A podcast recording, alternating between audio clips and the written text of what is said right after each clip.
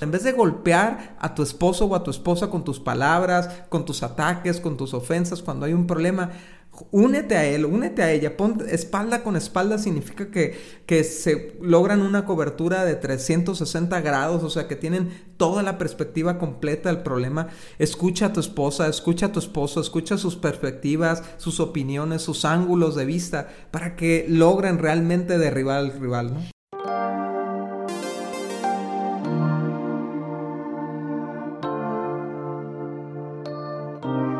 Hey amigos, ¿cómo están? Buenas tardes. Estamos súper ah, emocionados y contentos de grabar este podcast.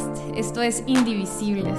Esto es Indivisibles temporada 4. Estamos en la cuarta temporada ya. Y Cintia, para los que apenas están eh, sintonizándonos, si se puede decir así, eh, la idea de, de este podcast es ir a través de cada tema del libro y poderlo platicar así como a detalle, a profundidad y de manera de, tratar de conectar con más gente, eh, que los ejemplos puedan más gente sentirse identificada, ¿no? Sí, y de hecho esta temporada tocó hablar de los problemas y pues yo creo que no llegó en mejor momento que, no puede haber llegado en mejor momento, porque yo creo que todas estas eh, semanas han sido semanas muy difíciles para la mayoría de los matrimonios, lo hemos estado escuchando, lo hemos visto y lo hemos experimentado, o sea, la realidad es de que estamos viviendo una temporada muy diferente a lo que estábamos acostumbrados, ¿no? Y eso fue el primer tema, es el primer episodio de la temporada 4 de que los cambios, los, cambios siempre van a traer nuevos problemas y que tenemos que adaptarnos a ellos, ¿no?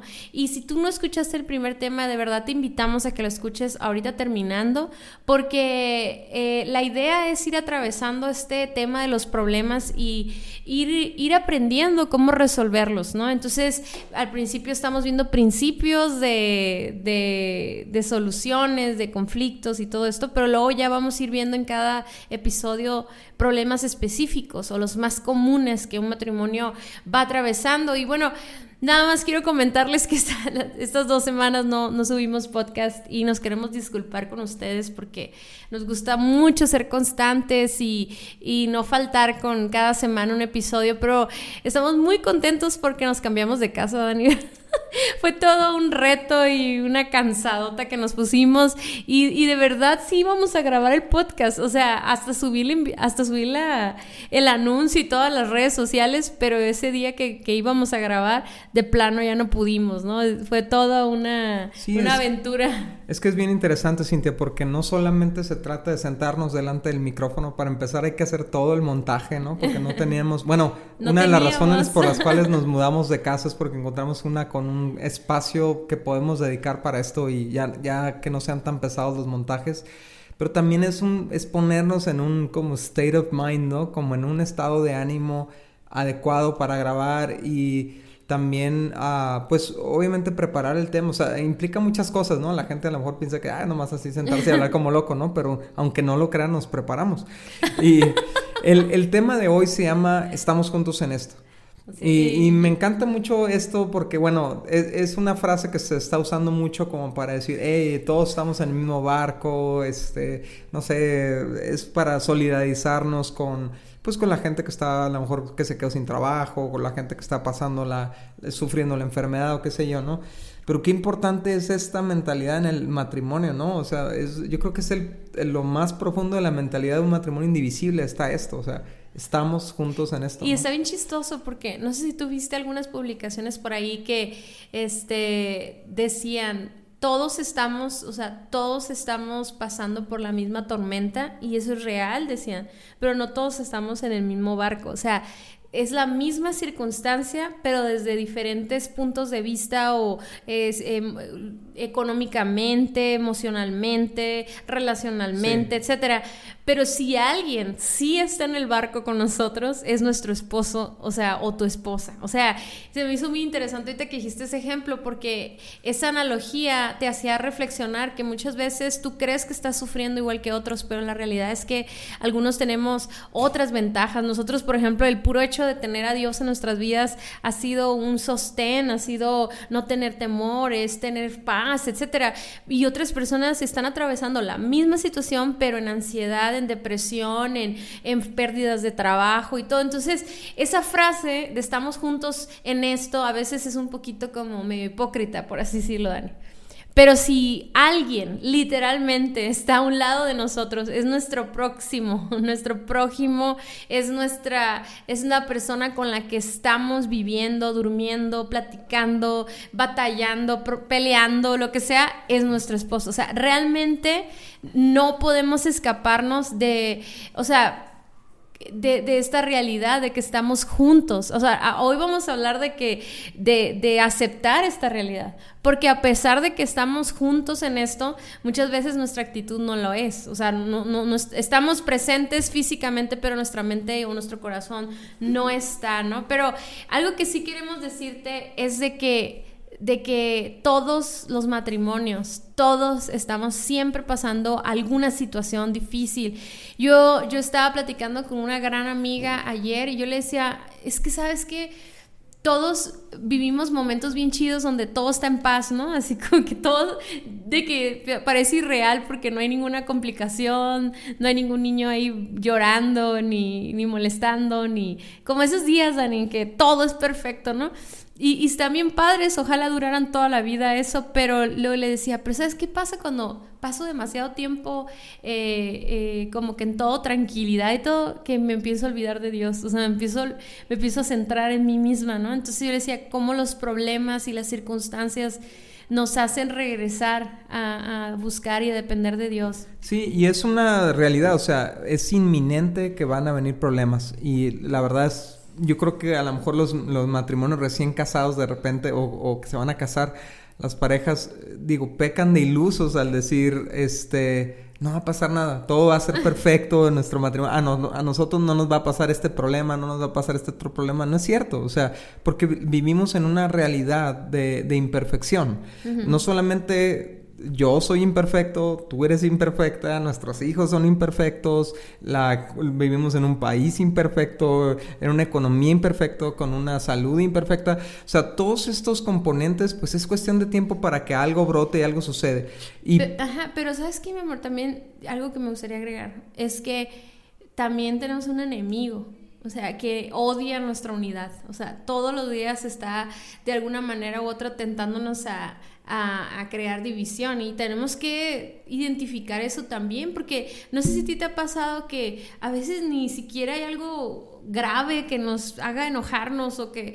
Y, en un segundo es como que el ambiente cambia así bien raro, o sea, y, yo no digo que Él es el que esté haciendo todo, yo creo que tomamos decisiones, o sea, Dios nos ha dado la capacidad de decidir qué actitud queremos tener. Sin embargo, está siendo tentado nuestro matrimonio, está siendo atacado y, cada que nosotros vemos eh, en redes sociales o en películas contenidos que van en contra del diseño de Dios, el matrimonio, nos empieza a sembrar esa ideas como para empezar a considerar hacer algo inapropiado, ¿no? Y los problemas que atacan el matrimonio, ya sean internos o externos, eh, van a poner a prueba la fuerza de la fe del matrimonio, los fundamentos y la cohesión que tienen como pareja, ¿no? O sea, realmente, eh, digo, hablando ya a nivel físico, el estrés eh, o una fuerza externa rompe las moléculas de, de, de, una, de un material, ¿no? Y entonces solamente un material como el acero, por ejemplo, resiste a un estrés pesado, pero tú le pones el mismo estrés a la madera y se estrella, se, la cohesión molecular se, se, se destruye y se separa, ¿no? Entonces esto pasa con, con, el, con las pruebas Cintia. Yo pienso que por eso son tan valiosas para un matrimonio, ¿no? Yo sé que a lo mejor nadie asociaría la palabra valor y, prueba en la misma oración, ¿no? Pero la verdad es que nos ayuda a diagnosticar las áreas que no están bien en nuestro matrimonio, ¿no? Es porque, como tú mencionabas hace rato, ¿no? Cuando todo está bien, todo está bien bonito, todo está bien tranquilo, bien padre pero esa no es la realidad tal vez de, de, cuál es nuestra condición como matrimonio, ¿no? Sin embargo, cuando vienen estas dificultades inesperadas, estos ataques, realmente van a, van a mostrarnos las fracturas que hay en lo más profundo de nuestros fundamentos como matrimonio. Claro, y no tener la madurez para sacarle provecho a cada una de, esos, de esas situaciones, lo que hace es de que resolvemos superficialmente el problema, sin embargo no atacamos el verdadero problema de integridad que hay en nuestro matrimonio y entonces no, no, no maduramos esa área, pues no fortalecemos esa área. Yo, yo he estado viendo cómo, cómo cada prueba, anoche me puse a pensar en, en, en este tema, Dani, cómo tenemos tantas historias tan personales, tan, tan nuestras como matrimonio, que nos han ido formando a nosotros un, poco a poco, o sea, y cada prueba nos ha hecho más fuertes para ir a la siguiente y a la siguiente, ¿no? Entonces muchas veces nosotros, te digo, vemos redes sociales y vemos a, matrimonios perfectos, los vemos tan guapos y tan, tan todo perfectamente organizado y, como que uno se imagina que todo el día están así en una miel, ¿no? Pero realmente no sabemos lo que ellos también están pasando. O sea, tenés que saber que todo matrimonio está creciendo. Somos, eh, como decíamos la semana pasada, somos seres vivos y estamos en constante crecimiento.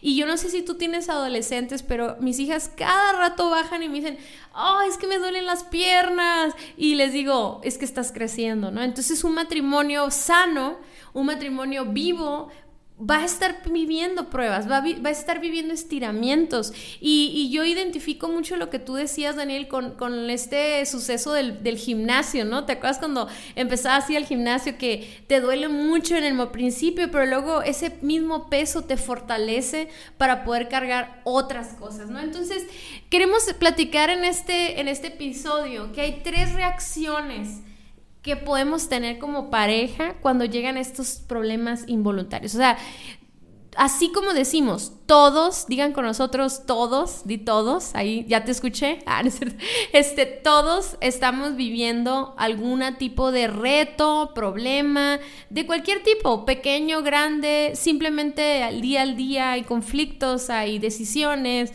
eh, ahorita todos los matrimonios estamos pasando por toda esta crisis de la pandemia y la enfermedad del coronavirus y, los efectos que tuvo en las finanzas, en los trabajos. Este, la, las escuelas, la escuela cerraron y pues entonces los hijos están todo el día en casa, las oficinas cerraron y trabajamos en casa ahora todos y, y bueno, ha sido toda una locura y, y han sido retos para muchos de nosotros, pero ¿cuál ha sido tu reacción? O sea, existen personas que se la pasan diciendo estamos felices, hemos aprendido tanto, nos hemos unido tanto y todos los que no están viviendo eso les cae gordo, ¿no? Decir, tan loca esa gente, ¿no? ¿No? ¿Cómo, ¿Cómo es posible, no? Pero lo que tú tienes que entender es que hay reacciones distintas y por eso esas personas están tan felices, ¿no? De, de todo lo que han estado viviendo. Sí, hoy queremos hablarte de tres tipos de reacciones que puedes tener como pareja cuando llegan los problemas, ¿no? Número uno, es huir del problema. O sea, uno huye del problema mientras el otro se queda a enfrentarlo solo, ¿no? Y eh, no sé, esta fue la historia, por ejemplo, que yo veía de mi papá y mi mamá, ¿no? Cuando había un problema, mi papá salía huyendo, salía por la puerta, o sea, le costaba mucho trabajo enfrentar problemas a mi papá. Eh, como que mm, mi papá era de ese tipo de, hombres y yo me de repente me asocio mucho a eso de que no quiere problemas, quiere que todo esté en paz, quiere, quiere, que todo esté tranquilo. Entonces la solución más fácil pues es echarle una cobija al problema o huir del problema o ignorar el problema o, o hacer como que no existe, ¿no? Entonces eso que queda pues deja a la otra persona, deja a tu cónyuge enfrentando el problema solo, ¿no? La que la, o el realista, la o el responsable, ¿no? Que dice, pues alguien tiene que enfrentar esto y si mi esposo o mi esposa no le entra, pues le voy a tener que entrar solo, ¿no? Entonces eso deja una carga enorme sobre uno de los dos, ¿no? Mientras el otro huye. Y yo creo que decías él o ella y la verdad es que yo siento que muchas veces es más común encontrar esta actitud ah, en un hombre. Y yo creo que es por su misma estructura de pensamiento. O sea, un problema significa una derrota y significa no lo estoy haciendo bien. Y para una mujer, en, en nuestra mentalidad, la mayoría de todo, o sea, la mayoría, es como hay un problema y algo que se puede solucionar. Tiene que haber algo que podamos hacer, algo que podamos arreglar, algo que tengamos que comprar. O sea, y luego eso agrégale, pues obviamente cada personalidad, porque también puede haber mujeres que que, sean muy pacifistas, o sea, muy tranquilas y no quieran eh, el rollo del conflicto, resolverlo y todo, ¿no? Pero esta actitud ah, la confundimos mucho, Dani, porque es cierto, cuando nosotros estamos enojados, cuando nosotros estamos en un, en un estrés, no es sabio ponernos a discutir un tema. O sea, sobre todo cuando no está bien centrado en nuestras emociones y lo estamos tomando demasiado personal, puede discutirlo en el momento puede ser una tragedia, ¿no? Puede ser tomar decisiones muy drásticas, pero muchas veces personas confunden el, hecho de tomarse un tiempo, de, refrescar su mente, ¿no? De, bajar los ánimos que están muy exaltados, lo confunden como voy a ignorar lo que está sucediendo. Entonces empieza la discusión y se van y dejan a la persona fúrica ahí, ¿no? Sin, sin, sin poder resolver la situación. Y luego lo que sucede es que con el día a día, las situaciones cotidianas y todo, de repente ya no se discute el tema, pero algo que necesitamos entender es que esta actitud o esta reacción va a postergar la, eh, la resolución del, problema, ¿no? Sí, lo puede empeorar, ¿no? Lo puede volver crónico si no se atiende a tiempo el problema, ¿no? Y ah, el problema con esto, precisamente, de que uno huye del, del, del problema, no es, no es, que el problema va a desaparecer, ¿no? El que lo ignores no lo hace desaparecer, solamente complica las cosas y lo que pudieran haber logrado juntos se vuelve una, algo súper más difícil de resolver cuando uno solo está echándole ganas. La, forma número dos de, de, de responder o reaccionar a los problemas es, es, cuando los dos se ponen en modalidad de ataque y defensa, ¿no? Cuando ambos buscan culpables tomando posturas defensivas, atacándose mutuamente, ¿no? O sea, y esto yo creo que es lo más inútil que puede hacer una pareja, ¿no? O sea, buscar quién es el culpable y buscar, tú tienes la culpa, no, tú tienes la culpa, no, tú tienes la culpa, sí, ok, ok, ah, ok, esto se produjo por causa de algo, pero ¿cómo lo vamos a enfrentar? si nos vamos a atacar mutuamente, pues vamos a, vamos a enfrentarlos separados, o sea, divididos, eh, mermados, ¿no? En vez de sumar nuestras capacidades, como veíamos hace un par de semanas, en sí, ¿no? Creo. ya no sé ni, ni dónde hablamos de qué, pero eh, cuando, cuando, o sea, la, la ventaja que hay en, en sumar nuestras capacidades, perdemos eso cuando nos dedicamos a atacarnos mutuamente o sea, Cintia, simplemente cuando nuestra postura es hay un problema y tú tienes que ser el culpable o tú tienes que ser el culpable, en ese momento se, se levantan las defensas y se acabó la comunicación y jamás se resuelve el problema. ¿no? no, y aparte, siempre que tomamos la posición de jueces, y queremos declarar a alguien culpable, pues también va a venir, va a venir el juicio y va a venir la condena, ¿no? O sea, va a venir el castigo.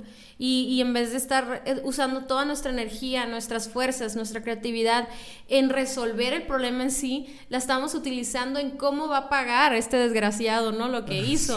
Y pues, o sea, realmente nomás lastimamos nuestra relación, dividimos nuestro corazón y al final del día se sale con la suya el problema, ¿no? O sea, al final del día ahí sigue el problema, así, ahí sigue las circunstancias y siempre que hay una circunstancia difícil, vamos a dar ejemplos porque tal vez a lo mejor nos cuesta identificar en sí cómo pasa esto, ¿no? Pero por ejemplo, imagínense que de repente tu esposo encuentra la cuenta de banco con una cantidad muy fuerte de dinero que no que ya no está ahí y no sabe qué pasó, ¿no? Entonces, de repente te pregunta y tú te pones a la defensiva y, y, tú gastaste ese dinero, o sea, tú te compraste algo que no debiste haber comprado, ¿no? Entonces, ah, se empieza a hacer una discusión y, resulta que al rato te ofende él y, entonces tú empiezas a culparlo a él por lo que sucedió y porque no te dio dinero y porque el otro, y, y al final, la de dinero no va a aparecer de nuevo pero tampoco trataste tu problema de carácter, ¿no? De integridad, de honestidad o de, o de comunicación. O sea, en perdiendo todo ese tiempo en, en culpar a otra persona y en, en castigarlo por lo que hizo, te quedas sin el aprendizaje que tú debes también. Todos tenemos algún tipo de culpa. En un matrimonio somos uno y todos somos responsables. O sea, tal vez tú no, tú no, tú no hiciste la acción principal o tú no hiciste el primer paso hacia el conflicto, pero respondiste. Entonces, en ese momento ya todos somos responsables. Todos le agregamos algo a, toda esta dinámica que, que está formando un problema, ¿no? Sí, y la verdad es que, digamos, en los problemas que tú te puedes estar imaginando, pues realmente lo que importa en el momento no es buscar al culpable, sino resolver el problema, ¿no? Y desenfocar las energías, los, la creatividad hacia buscar causas y culpables es en el momento una pérdida de tiempo, o sea, hay que, hay que unirnos para resolver el problema y luego buscamos las causas, no tanto los culpables, los causas, o sea, ¿qué, qué hicimos mal? ¿No? Y, así vamos a aprender cómo corregirlo y que no vuelva a suceder. Que es muy distinto decir es que es por tu culpa y siempre haces esto y siempre causas este problema. Y fíjate, Dani, es sí cierto eso, pero aún más allá de, no, de ver qué hicimos mal, es como, ¿qué podemos hacer para resolverlo? Porque, por ejemplo, si los dos tuvimos la culpa, podemos meternos en un rollo así de que lamentándonos, es que hicimos todo mal, es que no nos organizamos, es que no pensamos que iba a suceder esto, es que esto, es que el otro, y ahí nos quedamos atorados, pues. O sea, buscar culpables a veces no es ni siquiera culpar a tu pareja, sino culparnos al mismo, o sea, los dos tomar una, una actitud condenadora contra nuestro propio matrimonio, ¿no? Y no avanzar. Entonces, yo creo que a veces sí es importante ver los errores, pero a veces es como ya, ya no lo puedes resolver. Ahora, ¿qué podemos hacer para salir de esta situación? Ajá. Y número tres es, es la forma que vemos que nos enseña la Biblia, ¿no? Que es, que es unirnos para enfrentar el problema juntos hasta las últimas consecuencias.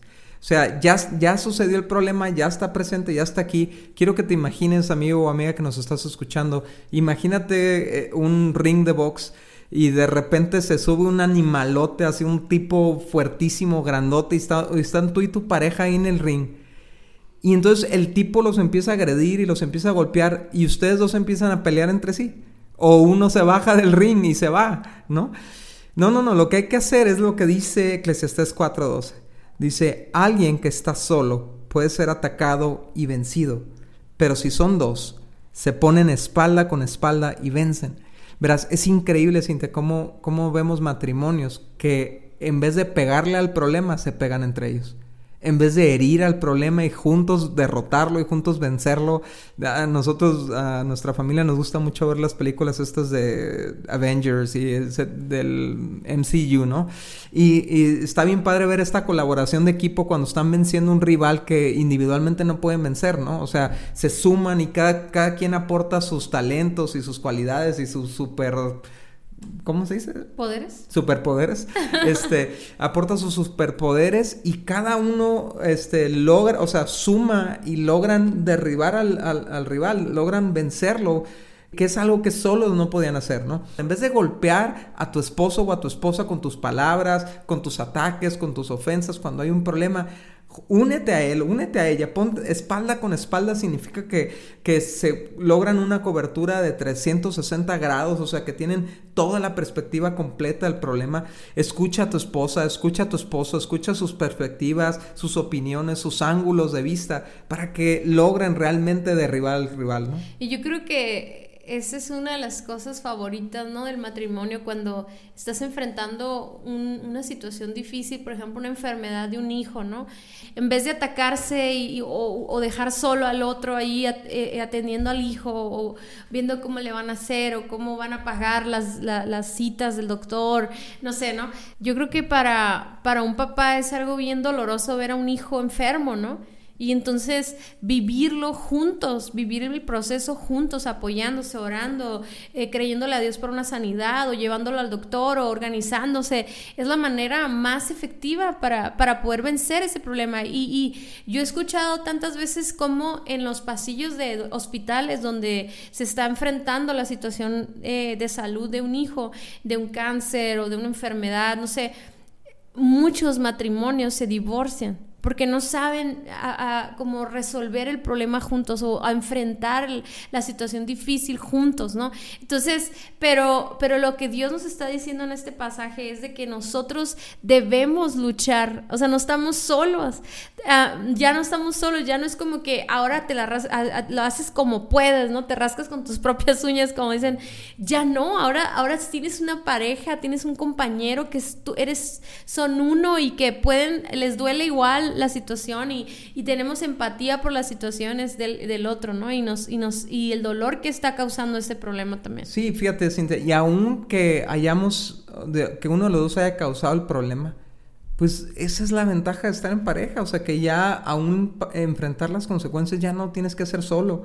Y a lo mejor si tu esposo o tu esposa la regó, se equivocó, tomó una mala decisión, y te sumas a ella en resolverlo, tú vas a necesitar ese mismo favor, esa misma gracia después, porque tú también la vas a regar después, ¿no? Fíjate, una de las situaciones, uno de los problemas más comunes en nuestros tiempos y, y que duelen tanto, ¿no? Es la infidelidad. Y, y, la tendencia de la infidelidad es como la persona que fue engañada, o como así le decimos, ¿no? Eh, tiende a huir del problema, ¿no? Tiende a, a, decirle, vete de la casa, ya no quiero. Y, y, te, y hay, de verdad, sabemos que hay casos bien, bien drásticos donde no hay arrepentimiento, donde, donde hay eh, un comportamiento ya, o sea, mal plan, ¿no? Con, con, con este tema. Estoy hablando en un caso como, eh, es, un, es, es una situación, o sea, eso pasó una sola vez, la regó, se descuidó, tuvo demasiada confianza y pues hay que restaurar esa relación de matrimonio, ¿no? Y, y, la tendencia, te digo, la tendencia, y cualquier gente le diría, sabes que déjalo, no tiene por qué hacerte eso, ya, la tendencia es huir del problema. Pero si decidimos quedarnos en, en este matrimonio y decidimos restaurar el matrimonio de una infidelidad, o sea, se necesita de los dos. Pues. Se necesita que la esposa o el esposo, quien sea el, el personaje, ¿no? Eh, de verdad se entregue a apoyar al otro esposo, porque es, es, algo que no se va a poder hacer solos, pues, o sea, es algo que se tiene que vivir en unidad y normalmente no se maneja así. Y yo creo que una esposa, supongamos que la esposa fue la que le engañaron, una esposa que decide perdonar y ser restaurada por Dios, pero luego ser un instrumento de restauración para su esposo, es mucho más eh, fácil o más rápido o más fortalecido que va a estar su matrimonio, ¿no? En volver a la, a la, unidad. De hecho, este pasaje de Eclesiastes, uh, un poquito antes, dice, si uno cae, el otro lo puede levantar, ¿no? Y yo creo que todos caemos, eh, y a lo mejor, como tú mencionas, el, el, tema de la infidelidad puede ser el tema que más nos duele, ¿no? Que, que nos fallen. Pero la verdad es que pecado es pecado y falla es falla y no estoy minimizando para nada el impacto que tiene en un matrimonio, en la confianza, en la familia, el tema de la infidelidad, pero todos fallamos, todos la regamos, solamente es un es una falla que tiene mucho más repercusiones, ¿no? Pero pero pero enfrentar eso solo no es lo mismo que enfrentarlo con la ayuda de tu pareja, ¿no? tienes muchas probabilidades, mucho más probabilidades de salir adelante de cualquier problema cuando estás acompañado. escuché una frase alguna vez, ¿no? La dijo un amigo mío, pero decía, ¿quieres llegar eh, rápido? Ve solo. ¿Quieres llegar lejos? Ve acompañado. Y la razón es esa, porque acompañado uno cae, el otro levanta, uno anima al otro, uno fortalece al otro, pero solos nos, nos, nos, vamos, nos vamos para abajo. Y mira, queremos hablarte de, de, cuatro cosas que puedes hacer en medio de una situación para... Eh, precisamente, Cintia, se me vino a la mente la palabra eh, ensamblarnos, ¿no? Cuando hay un problema. O sea, somos individuos, el esposo y la esposa, ¿Qué, ingeniero te viste? Sí, es que, ay, no sé, no, no, encontré alguna idea mejor, pero a lo mejor se te ocurre una ahorita que, que, que mencione la idea, ¿ok? Ya ves que en Avengers dice, dice el Capitán América, eh, assemble al final, ensámblense, que significa, o sea, vengan todos juntos y traigan lo suyo y armemos, ¿no? O a lo mejor tuviste de chiquito Power, Power Rangers y se ensamblaban en este robotzote gigante y podían vencer rivales más grandes. Pero ensamblarnos significa este, embonarnos eh, en lo mejor de cada uno para enfrentar el problema, ¿no? Entonces, eh, tiene que ver con reorganizarnos como una unidad. Sí, y vamos, podemos, yo creo que tomar ahorita, eh, vamos a dar algunos consejos y nos podemos enfocar en, pues, en las problemáticas actuales. ¿Qué te parece si, si nos enfocamos en todo el cambio estructural que tuvimos de escuela, finanzas, trabajo, salud. salud, etcétera? Entonces, podemos aplicar esto inmediatamente esta semana para, para enfrentar todos los, todas las diferentes clases de problemas que se desataron a través de, de, lo que estamos viviendo con la pandemia, el coronavirus, todo este tema, ¿no? Ok, entonces en vez de que cada quien ande por su lado, nos reorganizamos, nos, nos ensamblamos, nos sentamos en una mesa y nos ponemos a reorganizar nuestro matrimonio, nuestra familia, lo que sea necesario, ¿no? Número uno, hay que reestructurar nuestros horarios. O sea, si hubo cambios, si hubo un problema, si hubo un impacto, probablemente tengamos que hacer ajustes en nuestros tiempos, ¿no? Por ejemplo, ahorita que estamos con el tema de la pandemia y de repente los niños están haciendo homeschooling y nosotros a lo mejor también estamos haciendo eh, home, office. home office, este entonces tenemos que reorganizar nuestros horarios. Por ejemplo, ahorita Cintia nos pasó a nosotros que de repente los cuatro tenemos videoconferencia al mismo tiempo. Bueno, yo tuve que cambiar una junta, este, tú tuviste que hacer otros ajustes con un curso que tú estabas dando. O sea, nos adaptamos, adaptamos nuestros horarios porque es una situación especial y tenemos que ser flexibles y reacomodarnos. Pero también, también en medio de los problemas tenemos que seguir buscando el tiempo para pasar este tiempecito de pareja juntos, ¿no? Que, sí, es parte del horario, tiene que estar en parte de tu programa. Pero algo que, que, muchas veces tendemos a hacer, Dani, y, a lo mejor, no sé si me estoy saliendo del tema, pero me acordé por los horarios, por la estructura de tiempos y la administración de tiempos, es que muchas veces eh, cuando estamos pasando por problemas financieros, de repente nosotras como mujeres eh, queremos como que sobresaturarnos de trabajo como para apoyar económicamente a nuestro esposo. Pero yo creo que cuando hagan esos horarios y cuando hagan esa, ese programa o esa estructura de tiempos, tomen en cuenta que uno de los dos tiene que como que estar de backup, o sea, o como de, ¿cómo se dice? Como de como de base, o sea, porque si los dos se, saturan de trabajo, se, se saturan por, por, sacar adelante las finanzas, muchas veces eso es contraproducente porque no hay una persona que pueda eh, traer paz en medio de todo el día del otro, o cuidar del otro. Entonces, a veces uno como mujer, y no, no estoy diciendo que la mujer tiene que ser, pero yo creo que depende mucho del tipo de trabajo, ¿no? Si, si, si mi trabajo, el que tenga el trabajo menos adecuado para esta temporada, por así decirlo, pues que se quede como, como, ok, yo no me voy a saturar tanto para que tú puedas venir a mí, o sea, y pasar un buen tiempo, o voy a hacer comida para no gastar comprando comida afuera, porque muchas veces con las ganas de apoyar al esposo o apoyar a las finanzas, eh, nos saturamos de, actividades y de trabajo y descuidamos a nuestros hijos, y descuidamos la comida, descuidamos la salud, la casa, entonces yo creo que... Eh, tenemos que ser muy sabios y, no te digo, puede ser haber casos, puede haber casos en el que el, hombre es su tipo de trabajo, a lo mejor le permita hacer más apoyo y que la esposa trabaje más, ¿no? no sí, tiene que ver con eficiencia, ¿no? ¿Cuál es el trabajo que deja más dinero ahorita, ¿no? Sí, pero lo que me refiero es no se saturen en ese horario, en ese programa que van a hacer, estructúrense de tal manera de que siempre haya uno de los dos como que cuidando de todos, ¿no? Ajá, sí, y fíjate, Cintia, ¿cómo aplica esto a cualquier tipo de situación? Por ejemplo, tienes un hijo enfermo, va a haber un ajuste de horarios, alguien va a tener que desvelarse con él y el otro va a tener que levantarse temprano a chambear, o, o acaban de tener un bebé, no es literalmente un problema, pero es un cambio, ¿no? Que puede generar problemas. Entonces, vamos a turnarnos para darle leche en la noche o lo que sea.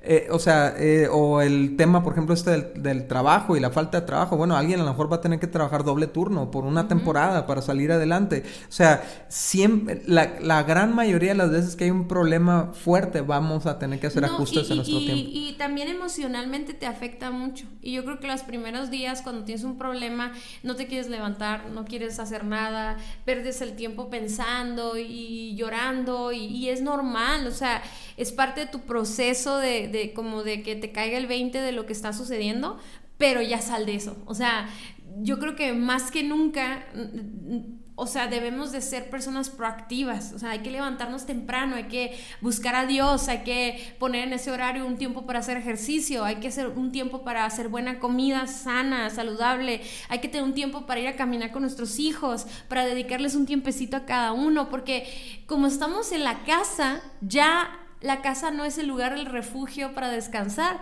sino ahora la casa es la oficina y la oficina nunca se acaba, y pues, la escuela y Entonces es muy importante hacer un horario, un programa, ¿no? Y reestructurarnos. Sí, Cintia, o sea, ¿cómo, ¿cómo nos pasó esto a nosotros de cuando recién pasó esto de la pandemia? Estábamos tan desubicados con los horarios, de repente nos estamos levantando bien tarde como si fueran vacaciones. Y al rato se empezó a acumular un montón de trabajo y todo, y hasta, o sea, hasta que tuvimos que decir, hey, o sea, hay que levantarnos como nos levantamos antes y, ¿no? O sea, y bueno. Y hacer rutinas. Ajá, y, tuvimos que restablecer las rutinas familiares, etcétera. Horarios de dormir, todo. Pero bueno, ya, hay tanto que hablar de ah, ese tema. Número dos, reorganizan sus espacios. ¿Ok? No solamente sus tiempos, sino que se ocupa reorganizar espacios. ¿Qué significa esto? Bueno, eh, por ejemplo, en, ahorita que está el homeschooling y el home office, pues a lo mejor necesitamos espacios individuales, ¿no? Y necesitamos ah, encontrar esos espacios. A lo mejor significa que, ok, de tal hora a tal hora tú vas a ocupar este espacio, de tal hora a tal hora tú vas a ocupar este otro espacio, pero es importante que entendamos que necesitamos espacios, espacios funcionales, ¿no? Este, a lo mejor... Uh, está pasando que por la crisis económica o algo te vas a vivir en la casa de tus papás. Y es un problema de espacio, ¿no? Porque pues no tienes ni dónde poder tener una conversación, pues tienes que encontrar un espacio, salir al parque, caminar, ¿no? Aunque sea con mascarilla o lo que sea, pero tienes que encontrar espacios, es súper importante, ¿no? Sí, porque algo que sucede cuando pasas demasiado tiempo con tu pareja o con tus hijos y todo, es que nos atravesamos en sus actividades, ¿no? O sea, ya pusimos un horario, pero lo tenemos que respetar y para poderlo respetar, pues necesitamos un espacio. A nosotros nos pasó, yo creo que nos estamos proyectando aquí, ¿no? Pero lo que empezamos a hacer es como Daniel, por ejemplo, Daniel y yo trabajamos mucho en, cosas muy en común, sin embargo, también Daniel tiene otro trabajo que es, tiene otros clientes en, donde él tenía juntas y otras actividades y aquí es donde a mí, me, a mí me empezó a afectar mucho porque me sentía como que en la misma casa, pero muy separada de Daniel, pues, ¿no? Entonces me sentía como que siempre lo estaba sacando de sus actividades lo interrumpía y todo, entonces entonces, yo me, la verdad, a mí sí me empezó a afectar muchísimo y ya después lo que dijimos, bueno, vamos a tomar un horario de trabajo y este ya no vamos a trabajar juntos, pues, o sea, Dani se quedaba en la oficina, yo me iba a la sala y ahí trabajaba y entonces ya cuando terminaban los tiempos de trabajo, pues ya podíamos como regresar a una modalidad donde podíamos platicar o hablar de otros temas, pero es muy importante que tus hijos tengan un espacio para hacer tareas, tú tengas un espacio para trabajar y luego que haya otro espacio donde ya sea donde hacemos comunidad, donde nos juntamos a ver una película, donde podemos platicar, donde tus hijos te pueden interrumpir de la nada, o sea, porque eh, pobrecitos, o sea, están contigo pero no te tienen, entonces sí es importante como que poner ese espacio donde podamos pues platicar y, pasar el tiempo. Sí, sobre todo en pareja, ¿no? Hace, hace unos días de repente Cintia puso unas banquitas afuera, unas, unas sillas de esas como acapulqueñas. Y nos sentamos en la mañana ahí, ¿no? Temprano, antes de que iniciara todo, como el barullo del día y todo eso, y nos sentamos a tomar un café y fue súper padre porque era un espacio de paz, era ahí en el jardincito, tomando el café, nada más estamos ella y yo. Y fueron como 10 minutos o 15 minutos, pero fueron bien sabrosos, ¿no? Sí, es, es, parte de recargar pilas, ¿no? Y, y, empezar el día bien. Y bueno, el otro punto que les queremos uh, recomendar es que asignemos responsabilidades. Y yo creo que todos van de la mano, ¿no? Si tú te fijas, una vez que hacemos un plan de horarios y de programa, pues vamos a tener que asignar espacios Sí, el tercer punto es, es, necesitamos reasignar responsabilidades. Tal vez la situación que estamos enfrentando requiere que redistribuyamos la carga, ¿no? Porque a lo mejor como estábamos llevando las cosas, pues ya no va a funcionar. Entonces, reasignar responsabilidades significa listar todo lo que tenemos que hacer como pareja, todo lo que tenemos que hacer individualmente y ver cuánto peso lleva, cuánto trabajo lleva, cuánto tiempo lleva, cuánto, cuánto esfuerzo psicológico, emocional lleva y entonces tratar de balancear esas responsabilidades que tenemos entre los dos y de esa manera no, no es tan pesado para uno solo, ¿no? Entonces eh, es bien importante que se sienten tú y tu esposa, tú y tu esposo y hagan una lista de todo lo que se tiene que hacer. O sea, tal vez el problema que están enfrentando requiere más horas laborales o requiere, ah, no sé, vender algunas cosas de la casa, reordenar la casa o qué sé yo. Pero siempre que hay un problema va a haber tareas nuevas, va a haber trabajo nuevo y entonces ¿qué vamos a tener que hacer? Redistribuir la carga, ¿no? Sí, a lo mejor teníamos otro tipo de responsabilidades hace unos meses y pero así como lo veíamos en el episodio anterior, o sea, aferrarnos a no cambiar pues eso va, a traer mucha frustración, porque a lo mejor tú tenías menos responsabilidades en la casa, por ejemplo, un hombre que a lo mejor salía, ¿no? A, a trabajar a otro lugar, y tenías menos responsabilidades en casa, pero ahora ya estás ahí todo el día, entonces no puede ser que no tengas más responsabilidades de tu casa cuando tu esposa y tú están ahí. O sea, eso causaría mucha frustración. Yo creo que nos han preguntado mucho en, como así en, foros, así nos han preguntado, ¿cómo le hago para que mi esposo me ayude más en la casa, ¿no? Entonces, eso es algo que tú tienes que ayudarle a tu esposa, a lo mejor preguntándole, en, ahora, asígname algo que yo voy a hacer todos los días. Y eso no va peleado con tu hombría, no va peleado con tu, con tu autoridad, al contrario, el hecho de que tú seas parte de las tareas de tus hijos, de las tareas de la casa, de la limpieza, de la comida. Por ejemplo, algo que me encanta es que Daniel como que nos turnamos, ¿no? De que un día yo hago desayuno y otro día él lo hace. Y a veces él se levanta y yo ya lo hice, pues, pero el puro hecho de que de que, de que él se está asignado un día a hacer desayuno, eso a mí me ayuda a relajarme un poquito y también le da la oportunidad de mostrarme su amor a través del servicio. Entonces, yo creo que también si tienes hijos adolescentes o preadolescentes o incluso niños que ya son un poquito más maduros funcionalmente hablando, hacerlos parte también de la responsabilidad, ¿no? Sí, es importante, Cintia, porque de hecho nosotros nos, y nos dimos cuenta de eso muy al principio de esta, de esta epidemia, ¿no? Que que podíamos ya asignarles nuevas tareas a las niñas y eh, empezaste con la política esta que cada quien lava su plato, ¿no? Y pues eso va disminuyendo carga, la va distribuyendo y va haciendo más ligera el, tiempo de problemas, ¿no? Y por último, hay que redistribuir los recursos. Por ejemplo, nosotros designábamos muchos recursos a entretenimiento, a comer en la calle, a, salir, ¿no? Los fines de semana y lo que sea. Y obviamente ahora que estamos encerrados, también se, hubo un impacto en nuestra economía, disminuyeron algunas fuentes de ingresos y todo. Y entonces fue necesario redistribuir los recursos a otras, a otras áreas, ¿no? De hecho, una de las decisiones que tomamos fue mudarnos a otra casa y tuvimos que inyectarle recursos a esa casa, pero fue algo que tuvimos que planear y platicar y entonces hubo reajustes, ya no, ya no salíamos tanto a comer, ya no, pues obviamente ya no hay mucho que hacer allá afuera, ¿no? Pero gracias a eso pudimos darnos cuenta que teníamos muchos recursos asignados a cosas que no, pues que no dejaban nada a largo plazo, ¿no? Este, que proveían a lo mejor escapes y emociones y cosas padres, pero realmente nos hemos encontrado recursos eh, que, que, ahora sirven para otras cosas, ¿no? No, y, yo creo que ah, en medio de una situación, un problema financiero, pues tenemos que buscar qué tenemos en nuestras manos.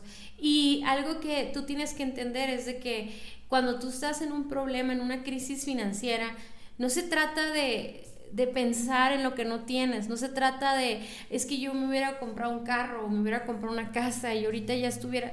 No, se trata, directamente se trata, vamos a salir de este hoyo. O sea, tenemos que sobrevivir a esto, ¿no? Y, y tal vez en esta, en esta temporada difícil o en ese problema, pues a lo mejor no vas a comprar tanta ropa como antes, a lo mejor no te vas a comprar el iPhone, no sé qué, o sea, tienes que tener la madurez de identificar cuáles son esas, esas necesidades inventadas o, o, que han sido como producto de la mercadotecnia o de o la influencia de tus amigos o de tus redes sociales, porque, o, o sea, tienes que caer en la realidad, pues, o sea, no, no no, no tiene nada de malo decir, uy, ahorita no tengo dinero y tengo que empezar a vender ropa que yo tengo de muchos años, voy a vender mis vestidos de, bodas que, ya ni uso y voy a vender mis zapatos y voy a, voy a poner en el Facebook que vendo esto y yo sé que yo no soy, eso no es digno de mí, a veces pensamos, pero no se trata de eso, se trata de que, de que juntos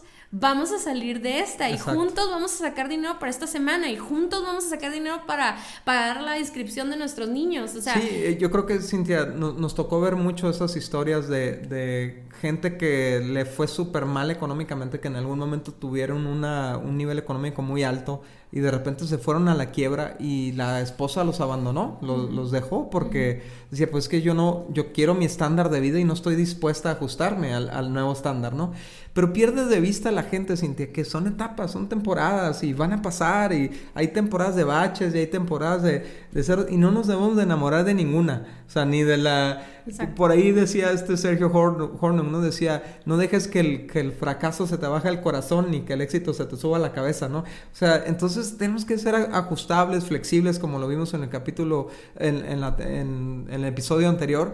Pero, o sea, es entender de, le vamos a echar ganas, entonces no me voy a aferrar a, este gustito, a mi pago del gimnasio, a eso, no, no, no. No pasa nada. Vamos a reajustar recursos para salir adelante, ¿no? Modo mínimo, ¿no? Sí, no, no, no, no se va a quedar, o sea, eso es algo que tú tienes que entender si tú estás de la mano de Dios por ejemplo, nosotros eh, hicimos todos los ajustes de recursos y todo, pero yo te puedo asegurar que ha sido el mejor año de nuestras vidas. O sea, hemos pasado temporadas bien padres con nuestros tiempos bien padres con nuestras hijas, nosotros, el mudarnos de casa, el arreglarla, eh, nunca imaginamos que íbamos a vivir eso. Entonces, en medio de una situación difícil, si estamos juntos, podemos alegrarnos, podemos disfrutarlo, podemos bromear, podemos eh, tomarlo lo más ligero posible, ¿no?